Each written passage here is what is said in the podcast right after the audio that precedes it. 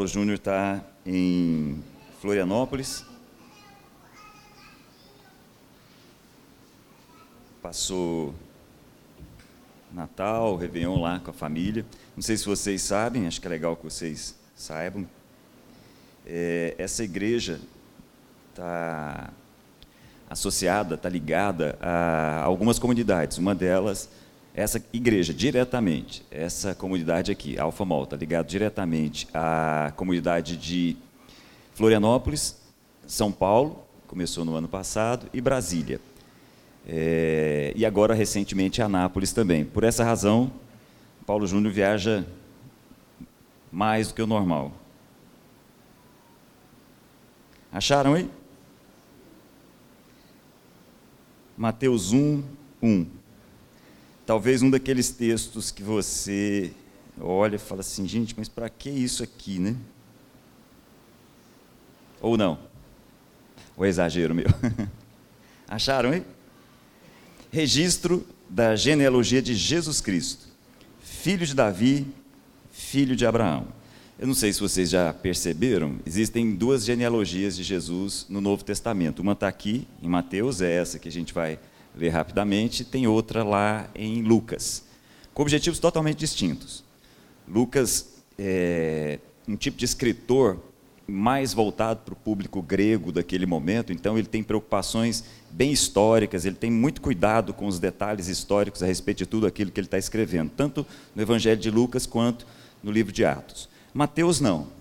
Mateus tem uma preocupação diferente. Mateus está escrevendo basicamente para os seus irmãos judeus, então ele tem outro tipo de preocupação. Aqui, por exemplo, ele vai separar a genealogia de Jesus em etapas de 14 nomes, o que não significa necessariamente 14 gerações ele está querendo fazer uma representação importante aqui, e aí ele pinça nomes a partir de uma história.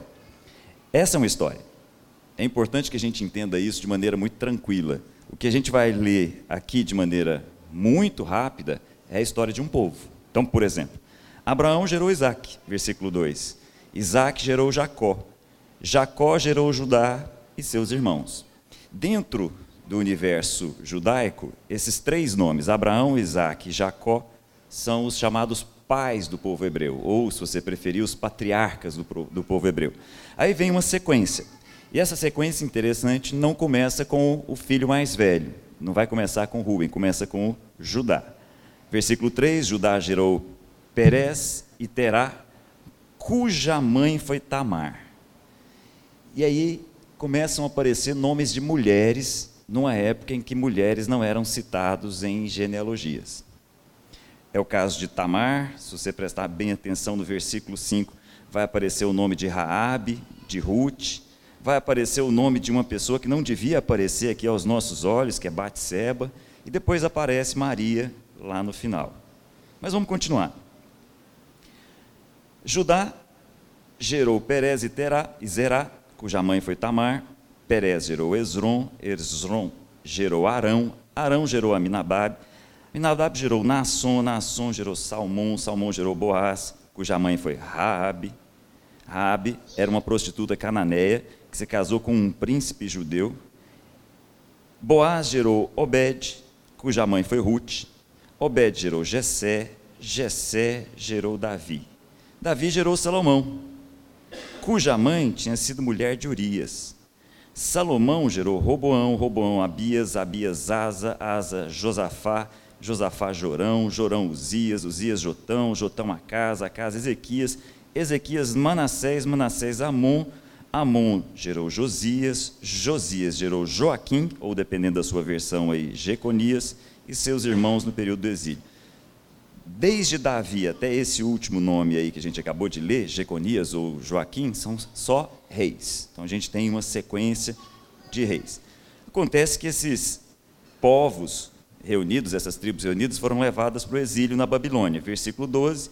Depois do exílio da Babilônia, Jeconias gerou Salatiel, Salatiel gerou Zorobabel, Zorobabel gerou Abiúbe, Abiúbe gerou Eliakim, Eliakim gerou Azor, Azor, Zadok, Zadok, Aquim, Aquim, Eliúde, Eliúde, Eleazar, Eleazar gerou Matã, Matã gerou Jacó, Jacó gerou José, marido de Maria, da qual nasceu Jesus, que é chamado Cristo.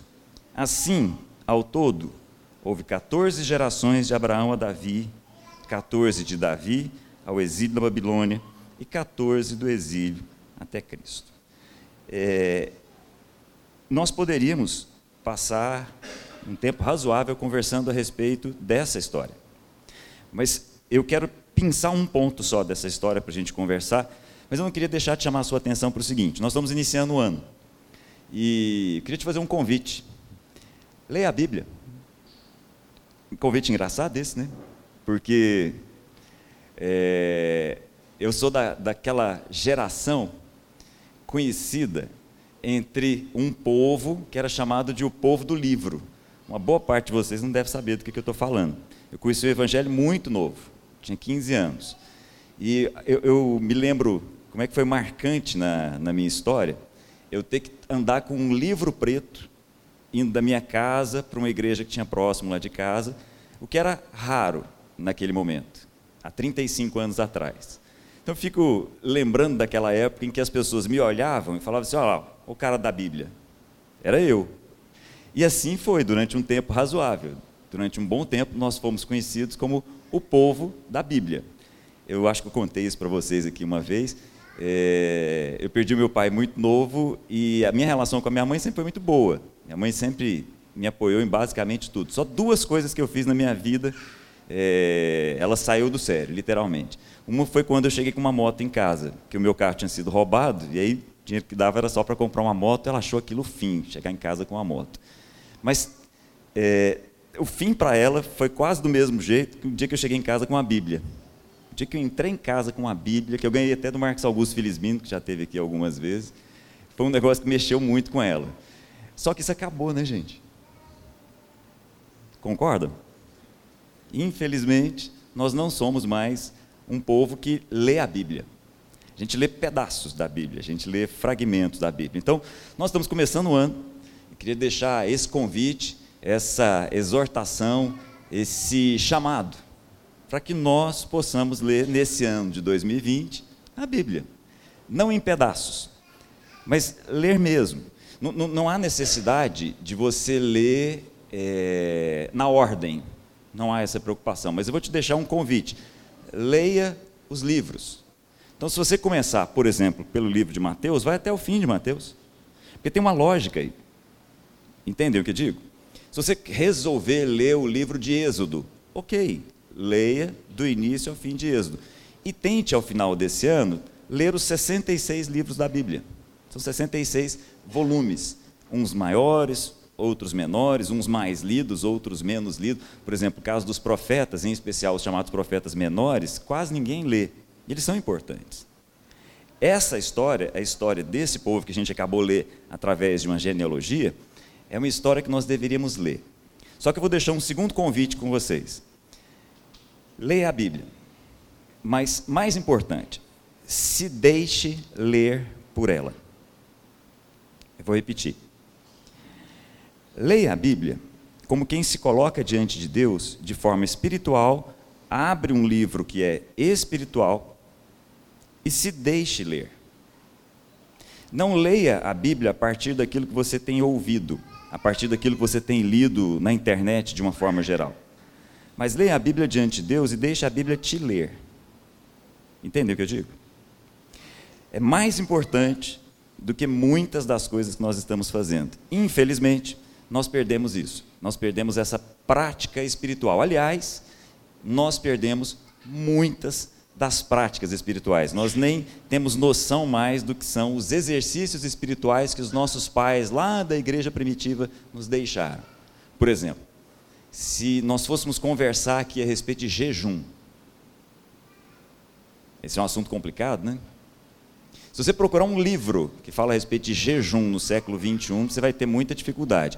E se encontrar, muito provavelmente, o que esse livro vai te ensinar é que você deve fazer jejum para que de alguma forma você mexa com Deus para que Deus te atenda nas suas necessidades. Dentro das práticas espirituais do primeiro século, o jejum nunca foi para isso, em hipótese alguma.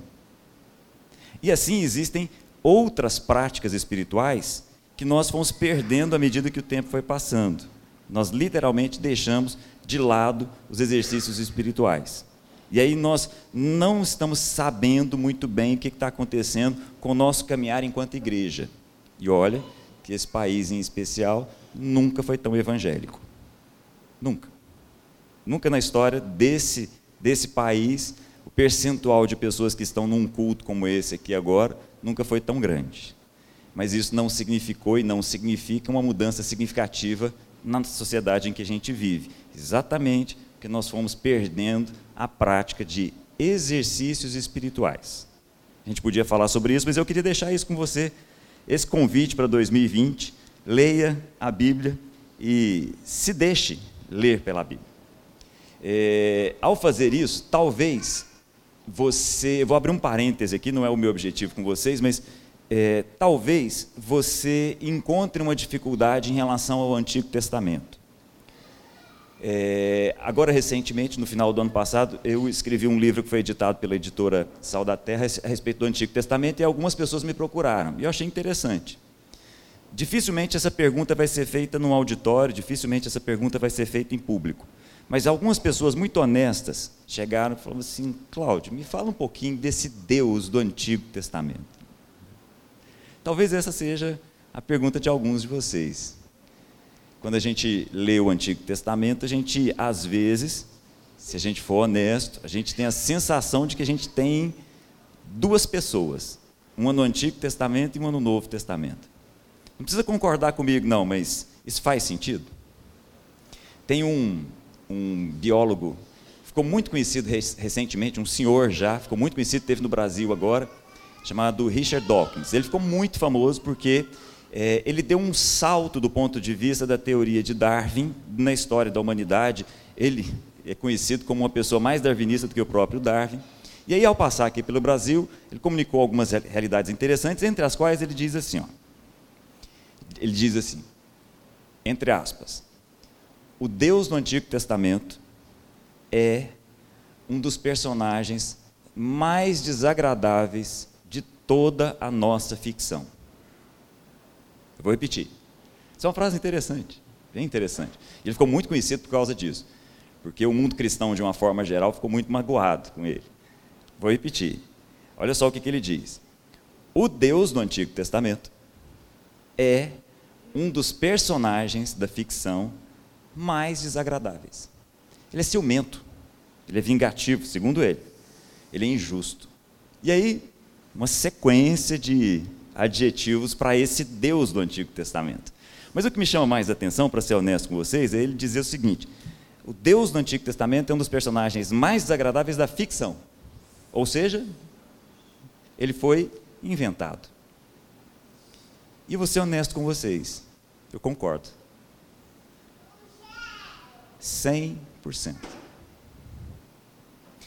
O Deus do Antigo Testamento, entre aspas, não é o Deus da Bíblia. Ele foi um Deus criado. Nós não percebemos, mas a gente tem uma tendência de ler, em especial o Antigo Testamento, dessa forma. Vou dar um exemplo para vocês. Dá um exemplo. É, a questão dos sacrifícios no Antigo Testamento. Lembram? Era comum oferecer sacrifícios. Num determinado momento, antes do tabernáculo, sacrifícios eram oferecidos num altar. Depois aquilo se transformou num santuário. Esse santuário acompanhava o povo. Depois, na época de Davi, esse santuário ocupou um lugar fixo em Jerusalém. nesse lugar, vários sacrifícios. Todos os dias eram colocados, eram ali oferecidos. Na cabeça de todos, inclusive de alguns de vocês, o que, que significam esses sacrifícios? Qual era o objetivo desses sacrifícios?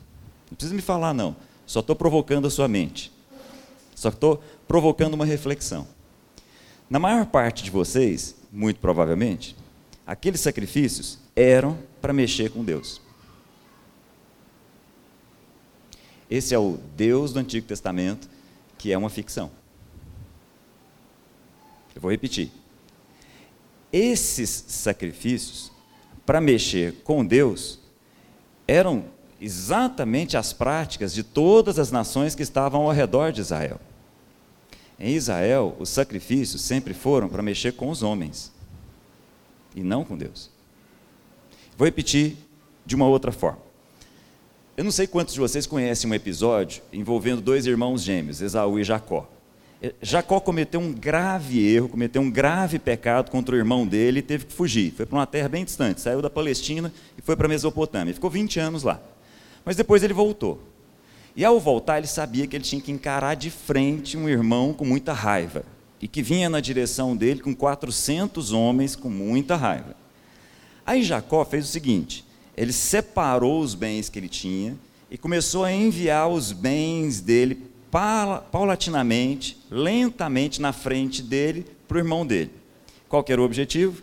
Apaziguar a ira, é uma expressão de Jacó. O objetivo dele era que o irmão dele, ao receber, receber os presentes, tivesse o coração quebrado, tivesse o seu coração amolecido e não brigasse com ele, não matasse.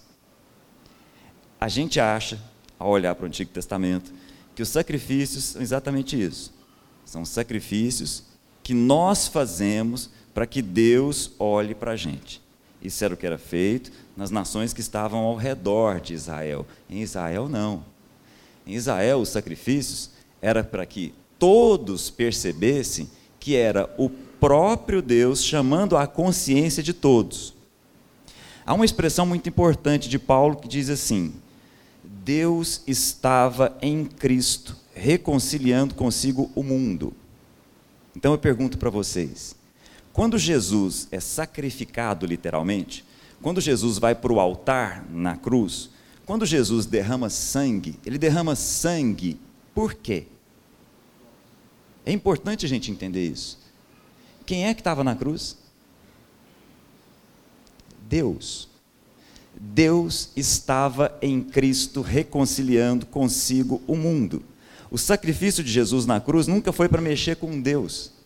Os sacrifícios oferecidos em Israel nunca foram para mexer com Deus. Os sacrifícios sempre foram para mexer com a nossa consciência, para ver se nós nos voltamos para Deus. Entenderam a diferença?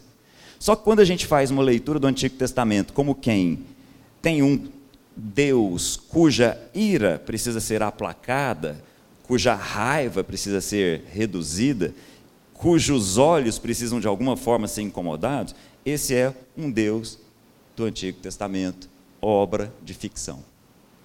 Esse não é o Deus que é amor. Entenderam?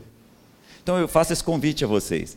Leiam a Bíblia, literalmente, livro a livro, mas entendam, essa essa leitura é para que você se deixe ler e para que você se conheça diante de Deus. Muita gente olha para o Antigo Testamento e fala assim: mas e aquele negócio?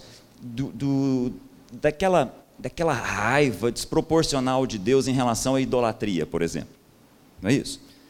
Há uma, uma, uma como é que a gente pode dizer? Há uma, um cuidado muito sério em toda a Escritura a respeito da idolatria. Aí olha só qual é o nosso grande erro, o nosso grande engano. A gente acha que o problema da idolatria é porque Deus fica incomodado. No fundo, no fundo, quando a gente vê o povo idolatrando um bezerro ou o que quer que seja, lá, ou nos nossos dias outras coisas, a gente acha que Deus fica nervoso, porque nós estamos substituindo a imagem de Deus por alguma outra coisa. Isso é uma ingenuidade muito grande nossa. O problema da idolatria não é Deus. O problema da idolatria somos nós.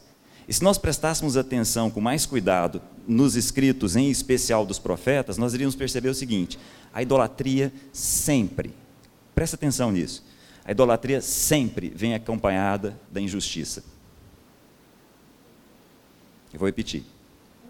A idolatria nunca foi algo que incomodou a Deus. A idolatria sempre foi algo que levou a que as nossas relações ficassem ruins. No fundo, no fundo, o problema da idolatria no Antigo Testamento é que nós começamos a nos machucar Todas as vezes que nós não entendemos quem é Deus e começamos a construir deuses, nós começamos a nos ferir mutuamente. Isso se chama injustiça. Então, o problema da idolatria não é que nós fizemos alguma coisa para Deus, é que a idolatria nos leva a fazer algo entre nós. Entenderam a diferença? Então, faça esse convite a vocês, leiam a Bíblia, não só o Antigo, em especial o Novo Testamento, mas leiam, leiam livro a livro. Não precisa necessariamente ser a ordem, mas leiam. E leiam com essa lente. Leiam entendendo que Deus estava em Cristo, reconciliando consigo o mundo. E coloca uma outra lente nos seus olhos. Deus não é servido por mãos humanas. É uma outra expressão de Paulo. Como se ele precisasse de alguma coisa.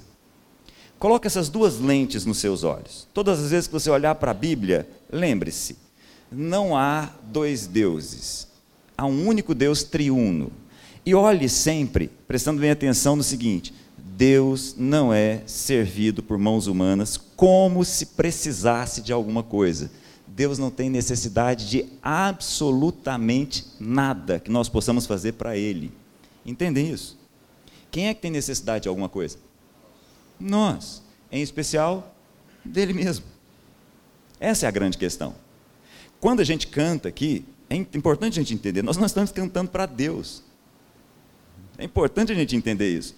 Nós estamos cantando para ver se de alguma forma nós prestamos atenção no que Deus tem falado com a gente.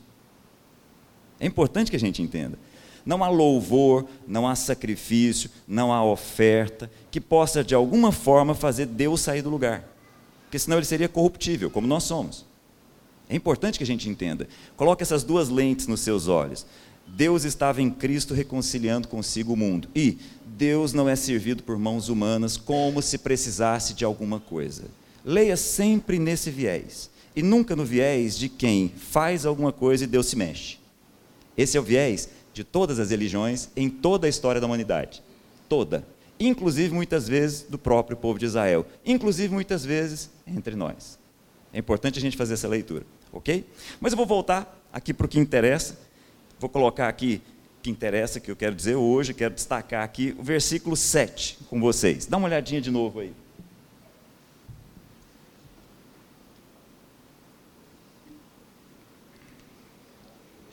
Acharam? Salomão gerou Roboão. Roboão gerou Abias, Abias gerou Asa. Eu queria parar nessa figura aqui e mais no, com o objetivo de te chamar a atenção mesmo. Já ouviram falar nesse rei chamado Asa? Provavelmente não, né? Salomão, já ouviram falar? Seguramente, né? Salomão é conhecido fora do universo de Israel, inclusive. Já ouviram falar em Roboão? Talvez sim, talvez não. Já ouviram falar em Abias? Provavelmente não, né? Por isso que eu quero destacar: leiam, isso é uma história, e essa história fala muito com a gente. E mais ainda, se deixe ler por essa história. É o que eu gostaria de fazer com vocês hoje. Vou pegar esse pedacinho aqui e quero ver com vocês de maneira muito rápida um pouco a respeito da história desse rei, o rei Asa. É, essa é uma expressão estranha para nós, né? Asa tem a ver com o que os pássaros, os aviões têm, mas em hebraico, asa quer dizer aquele que cura. É exatamente essa expressão. Vamos entender a respeito desse homem, que, é, que tem esse nome, aquele que cura. E para isso, queria te convidar para abrir a sua Bíblia lá no livro de 2 Crônicas, lá no capítulo 14. E aí eu vou te fazer um pedido. Leia junto comigo, acompanhe junto comigo. Eu vou ler e nós vamos juntos nos deixar ou nos esforçar para nos deixar ler, por isso que nós vamos estar tá aqui com Achado? Segundo Crônicas 14.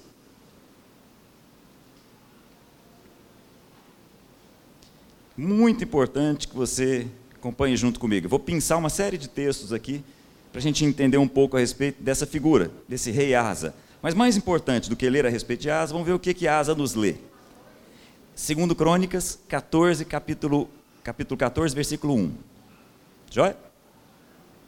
Abias descansou com seus antepassados, será um jeito antigo de dizer que morreu.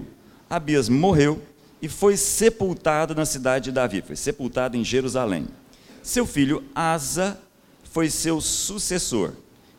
Em seu reinado, o país esteve em paz durante dez anos. Aí vem um versículo extremamente importante dentro dessa cultura. Asa fez o que o Senhor, o seu Deus, aprova. Livro de Crônicas, assim como o livro de Reis, não são livros de história. Existem outros livros que acompanhavam ao redor do povo de Israel, que eram livros de história. Inclusive, às vezes, esses próprios livros citam. Ah, o livro das histórias dos, dos reis tal, assim, assim, assado. Esse aqui não. Isso é um livro espiritual. E aí há sempre essa marca registrada em todos os reis. São mais de 40 reis nas histórias que a gente tem aí. E aí sempre tem lá o nome do rei e diz: ele fez o que era reto aos olhos do Senhor, ou ele fez o que era mal aos olhos do Senhor. Desses quarenta e tantos reis, apenas oito, talvez nove, fizeram o que era reto aos olhos do Senhor. Todos os outros fizeram o que era mal aos olhos do Senhor. Ok? Essa nomenclatura que está aí, esse versículo 2, vai caracterizar todos os reis na história de Israel e de Judá. Muito bem. Aí o versículo 3 diz assim: ó, retirou os altares dos deuses estrangeiros e os altares idólatras que havia nos montes. Despedaçou as colunas sagradas e derrubou postes sagrados e assim por diante. Depois você lê o texto com mais calma. Por essa razão, Asa foi considerado um rei que era reto aos olhos do Senhor. Pula, por favor, lá para o versículo 8. Agora vamos entrar um pouco a respeito da história desse rei. Asa, versículo 8, tinha um exército de 300 mil homens de Judá, equipados com escudos grandes e lanças, e 280 mil de Benjamim, armados com escudos pequenos e arcos. Todos eram valentes homens de combate. Talvez você estranhe, está falando aqui de Judá, está falando de Benjamim. Talvez você estranhe, essas duas tribos é, se constituíram nas chamadas tribos do sul, ou se você preferir, você pode chamar de Judá, simplesmente. Um pouco antes de Asa, o avô dele fez com que houvesse uma separação no povo de Israel. Ficou Israel por um lado e Judá para o outro. Dez tribos ao norte, duas tribos ao sul. As duas tribos ao sul foram é, Judá e Benjamim. A tribo de Benjamim era muito conhecida pela sua habilidade de combate, por isso o texto aí coloca: todos eram valentes homens de combate. Muito bem. Aí olha o versículo 9. O etíope Zerá, então agora um outro povo, nós estamos falando aqui de mais ou menos 2.800, 3.000 anos atrás. O etíope Zerá, ou dependendo da sua versão, é o Cuxita, é a mesma coisa, o etíope, marchou contra eles com um exército de um milhão de soldados e 300 carros de guerra, e chegou à cidade de Maressa. Entenderam a cena? Olha para mim aqui um minutinho. Imagina isso. Então tá lá. Recém-dividido reino de Israel. Já não é mais Davi, já não é mais Salomão o principal representante. Agora o reino se dividiu. Ao se dividir, se enfraquece. Duas tribos ao norte, está aí, Judá e Benjamim. Eles são atacados por um grande exército etíope. Muito bem. Asa, versículo 10, saiu para enfrentá-lo. E eles se puseram em posição de combate no vale de Zefatá, perto de Maressa. Ok? Imaginaram a cena? Só por curiosidade, vocês prestaram atenção nos números aí? De um lado, Judá tem 300 mil, junto com Benjamim 280 mil, então tem aí 580 mil. Ok? E o exército etíope? Um milhão. Diferença grande, né? Muito bem. Versículo 11. Então Asa clamou ao Senhor, o seu Deus. Presta bem atenção no clamor. Sempre que orações são registradas em todas as Escrituras, as orações de Jesus, as orações de Paulo, orações de Salomão, oração dos reis, é importante a gente prestar atenção, elas foram registradas para que a gente aprendesse. Então, olha só a oração do nosso amigo Asa: Senhor, não há ninguém como tu para ajudar os fracos contra os poderosos.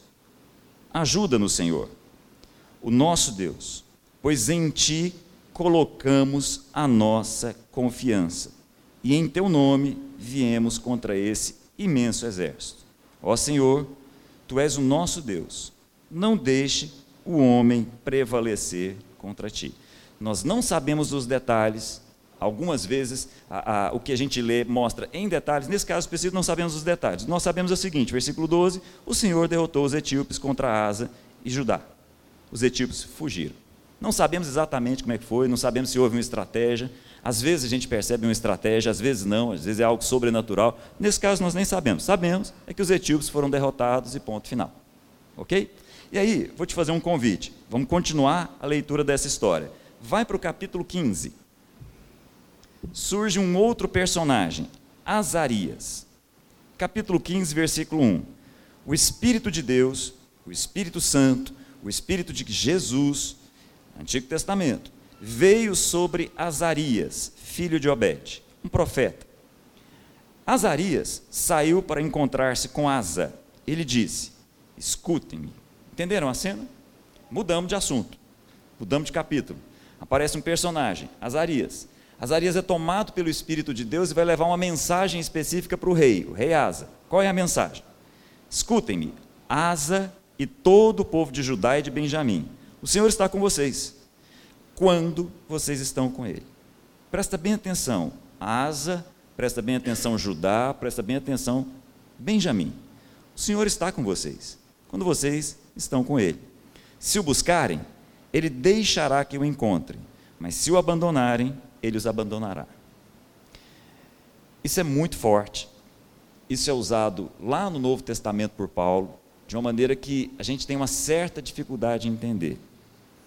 A pior coisa que Deus pode fazer é essa: nos abandonar. Não é nos castigar. É importante que a gente entenda isso.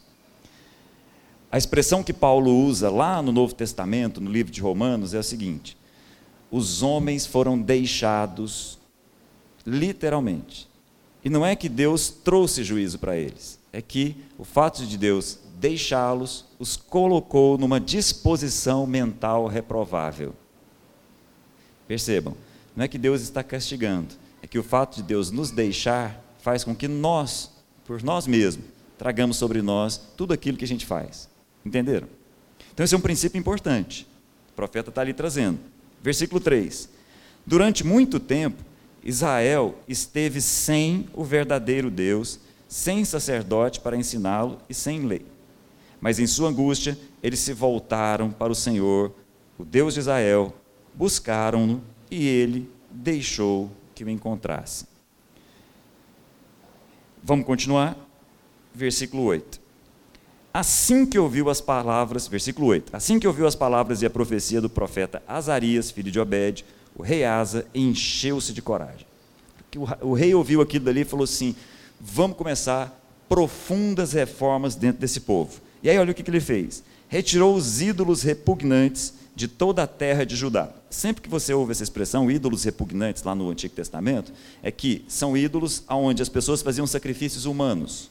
Então ele tirou os lugares, olha só, dentro do povo de Israel, onde sacrifícios humanos eram feitos. Muito bem de toda a terra de Israel e de Benjamim, das cidades que havia conquistado nos montes de Efraim. Restaurou o altar do Senhor que estava em frente do pórtico do templo do Senhor. Percebam a condição. Não havia mais o altar, embora houvesse o santuário, aquele tinha sido largado. O rei Asa reconstituiu isso. Depois disso, olha o que, que o rei faz. Reuniu todo o povo de Judá e de Benjamim e convocou também os que pertenciam a Efraim, Manassés e a Simeão, que viviam entre eles, pois muitos de Israel tinham passado para o lado do rei Asa, ao verem que o Senhor, o seu Deus, estava com ele. Entenderam o texto? Olha para mim aqui, olha só. Quando o rei ouve aquela profecia do profeta Azarias, ele reúne todo o povo e começa reformas profundas ali. E aí alguns das outras tribos do norte olharam e falaram assim: aquilo dali é o próprio Deus agindo no meio daquele povo. Vamos mudar para lá. Então, alguns da tribo do norte, das tribos do norte, mudaram para lá. E aí o rei chama todo mundo para uma conversa. Aí olha o que, que ele diz, versículo 12. Fizeram um acordo de todo o coração e de toda a alma de buscar o Senhor, o Deus dos seus antepassados. Entenderam o que, que o rei fez? Chamou o povo, refez o altar, retirou altares idólatras que estavam ali, chamou o povo, gente, vamos renovar a nossa aliança com o Senhor. Só que ele acrescenta o seguinte: todo aquele que não buscasse o Senhor, o Deus de Israel, deveria ser morto. Gente simples ou gente importante, homem ou mulher. Fizeram esse juramento ao Senhor em alta voz, bradando ao som de trombetas. Muito bem. Entenderam a cena? Ó, a partir de agora é o seguinte: vamos todo mundo buscar o Senhor. E quem não buscar vai morrer. Não interessa se é homem, se é mulher, se é simples, se é importante. Esse foi o combinado entre eles lá. Muito bem, e aí vamos continuar a história. Vai para o capítulo 16, por favor. E aqui eu quero terminar com vocês. Segundo Crônicas, capítulo 16. No 36º ano do reinado de Asa, Então, olha só, Asa estava reinando há 36 anos. Baasa, rei de Israel, invadiu Judá e fortificou Ramá para que ninguém pudesse entrar no território de Asa, rei de Judá, nem sair de lá. Olha para mim aqui um minutinho. É, não é tão simples, a gente tem que ter um certo cuidado. Olha o que está acontecendo agora. Inicialmente, houve uma guerra. Com quem? Com os etíopes. Ok? Agora não. Agora começa uma guerra entre irmãos. Agora é uma guerra dentro de casa. Agora, o reino do norte, Israel, começa uma guerra contra o reino do sul, Judá. Estão entendendo? Baasa, que é esse nome estranho aí, o rei de Israel, se organiza, toma uma cidade importante e a fortifica, ou seja, cerca essa cidade. E aí começa uma guerra. Muito bem. Como foi que o rei Asa reagiu na primeira guerra? Procurou a Deus, né? Se colocou diante de Deus, falou: Senhor, resolve a parada. Só que agora, agora a guerra é dentro de casa. E aí, olha o jeito que Asa vai resolver a situação. Acompanha comigo. Então, Asa ajuntou a prata e o ouro do tesouro do templo do Senhor e do seu próprio palácio e os enviou a Ben-Hadad, rei da Síria, que governava Damasco, com uma mensagem que dizia: façamos um tratado. Como meu pai e o teu, estou te enviando prata e ouro. Agora rompe o tratado que tens com Baasa, rei de Israel, para que ele saia do meu país. ben aceitou a proposta do rei e ordenou aos comandantes das suas forças que atacassem a cidade de Israel. Conquistaram a cidade de Dan, Abel Maim, todas as cidades ali. Muito bem, entenderam a cena? Da primeira vez em que um problema se apresentou para o rei Asa, um problema de fora, ele se dobrou diante de Deus, pediu auxílio de Deus, foi atendido por Deus e logo na sequência recebeu uma mensagem do profeta falando: é isso. Se você procurar, você vai encontrar. Se você abandonar, você vai ser abandonado. Na sequência, só que a gente lê parecendo que é de um capítulo para o outro, anos se passaram, na verdade décadas se passaram. E o rei Asa mudou. Agora ele também vai enfrentar uma nova guerra. Só que agora ele resolve enfrentar essa guerra com dinheiro. Entenderam? Ele procura um outro império importante naquele momento, lá em Damasco, procura o rei da Síria, manda dinheiro para ele fala assim: resolve aqui a parada. Vem com seu exército, estou te pagando, em outras palavras, contrata mercenários, ou seja, aqueles que fazem guerra exclusivamente pelo dinheiro, essa é a origem do nome mercenário. Vem até aqui e resolve. E de fato, aceitou a grana, foi lá e resolveu. Resolveu. Acabou a guerra. Dois jeitos de resolver um assunto, né? Duas formas bem diferentes de resolver um assunto. Só que é o seguinte, continua o texto comigo, versículo 7. Novamente, Deus, através de um profeta, aparece na vida de Asa. Naquela época, o vidente, Anani, só um parêntese, vidente, é que nessa época os profetas também eram chamados de vidente. Vidente não é no sentido de quem tem uma bola de cristal e vê o futuro. Vidente é no sentido de olhar para o presente e enxergar o que ninguém está enxergando. Ok? É assim que muitas vezes no Antigo Testamento os profetas são colocados. Não é um prognosticador, ele não está fazendo uma avaliação do futuro, ele está lendo o presente e está tendo olhos para aquilo que as pessoas não estão tendo. Por exemplo, nesse caso, Asa e todo mundo está achando que está tudo certo. Aí o profeta vira e fala assim: ó, Anani foi dizer, versículo 7, a Asa, rei de Judá, por você ter pedido ajuda ao rei da Síria e não ao Senhor, ao seu Deus, o exército do rei da Síria escapou de suas mãos. Por acaso, os etíopes, lembram dos etíopes? Por acaso, os etíopes e os líbios não eram um exército poderoso, com uma grande multidão de carros e cavalos? Contudo, quando você pediu a ajuda do Senhor, ele os entregou em suas mãos. Estão entendendo o que, que o profeta está fazendo? Asa, por que você mudou desse jeito? Um parêntese. Lembram que há mais ou menos uns 10 anos atrás, Asa, o rei, reuniu todo mundo e falou assim: vamos fazer um acordo aqui. Qual é o acordo? Vamos buscar a Deus sempre? E quem não buscar? Morre, né? Gente importante, homem, mulher, gente simples. Não foi Deus que falou isso, não, foi Ele. Ele que fez esse acordo entre eles lá. Continua, versículo 9. Pois os olhos do Senhor estão atentos sobre toda a terra para fortalecer aqueles que lhe dedicam totalmente o coração. Nisso, Asa, você cometeu uma loucura. De agora em diante, você vai ter que enfrentar guerras. Gente, é, eu queria finalizar aqui do mesmo jeito que eu comecei com vocês. Nós estamos lendo. Propositadamente, eu estou lendo junto com vocês aqui quase que três capítulos da Bíblia. Mas eu queria fazer o inverso com vocês. Vamos nos deixar ler. Entenderam? Nós estamos lendo, mas permita que o Espírito Santo te deixe ler. Perceba, não é que Deus não saiba o que está nos nossos corações. Nós é que temos dificuldade de colocar o nosso coração diante de Deus e, de fato, olhar para Ele. Nós é que temos muita dificuldade de saber o que está no nosso coração diante de Deus. Não é Deus que tem dificuldade de saber o que está no nosso coração. Entenderam? Então, olha só. O jeito com que a Asa resolveu o assunto foi dinheiro. Agora, resolva o problema aqui com dinheiro. Eu tenho, vou lá e compro. Chama os mercenários e resolva a situação. A expressão que o profeta usa, e a gente pode dizer, a expressão que o próprio Deus usa é a seguinte: duas coisas. Isso é uma loucura. O que você está fazendo é insano. Raramente essa expressão aparece na Bíblia. Inclusive, não sei se vocês se lembram, Jesus diz: olha, presta muita atenção quando você chamar alguém de louco. Muito cuidado.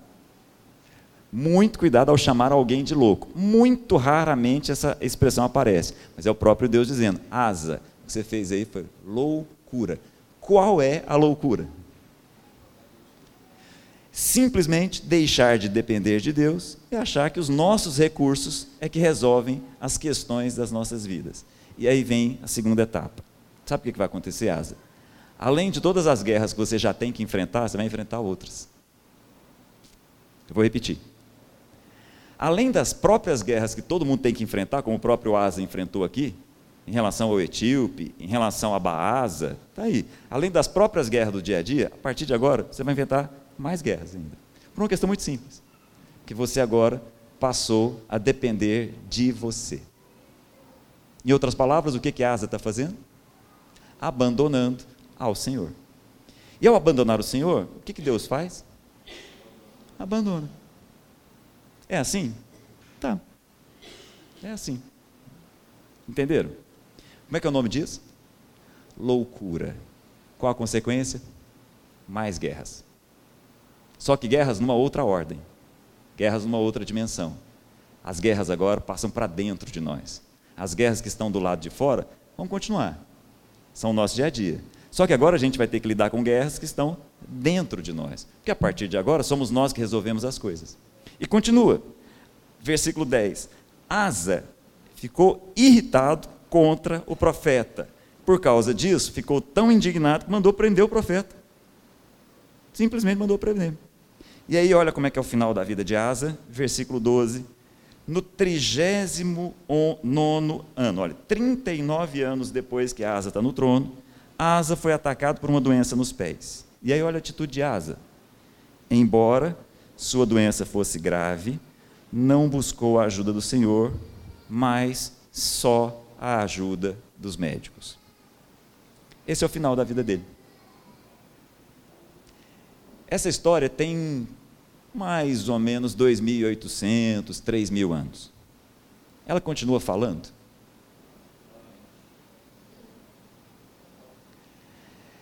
Isso é forte. Isso é muito profundo. Nós temos que tomar muito cuidado. E aí, por isso, meu convite a vocês de início de ano: vamos voltar a ler as Escrituras. Mais importante, vamos nos deixar ser lido por ela. Nesse caso especificamente, vamos prestar atenção na vida desse homem. Um homem que tem como título um rei que fez o que era reto aos olhos do Senhor. Mas o final da vida dele é muito ruim. Por quê? Porque ele simplesmente deixou de depender de Deus para depender do dinheiro e dos médicos. Bastante cuidado aqui. Não estou dizendo que o problema está no dinheiro e nem estou dizendo que o problema está nos médicos. Qual é o problema? É que a asa passou a depender do dinheiro e dos médicos. Entenderam a diferença? A gente tem muita dificuldade de entender o que é pecado na Bíblia. A maior parte de nós acha que pecado é alguma coisa que nós fazemos.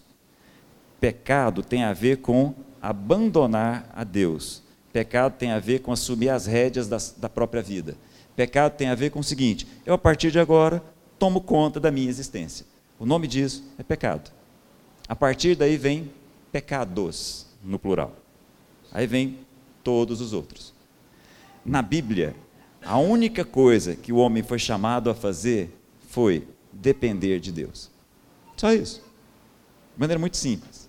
A se olhar e a olhar para a vida como quem se coloca diante das circunstâncias, das dificuldades, das guerras que estão ao redor, se dobra diante de Deus, fala: Senhor, e agora? Ao invés de fazer pedras se transformarem em pão ao invés de pegar dinheiro e resolver, ao invés de procurar os médicos e resolver. Entenderam? De novo, estou falando mal dos médicos. Qual é o problema? O problema é procurar os médicos antes de procurar o Senhor. Procurar os nossos recursos antes de buscar conhecer aquele que cura. O nome Asa. Entenderam? Vou terminar com a palavra de oração. Se você puder abaixar sua cabeça aí.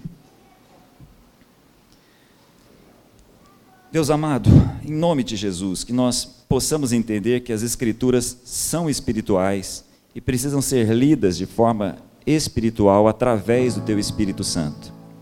Então, Pai, em nome de Jesus, derrama sobre nós o Teu Espírito e nos leve a Tua palavra, para que nós possamos ser lidos por ela, para que nós possamos nos voltar sempre ao Senhor, para que nós possamos depender do Senhor em todas as nossas guerras.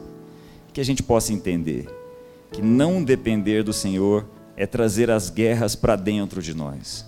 Ajuda-nos a entender a espiritualidade de todas essas questões, em nome de Jesus.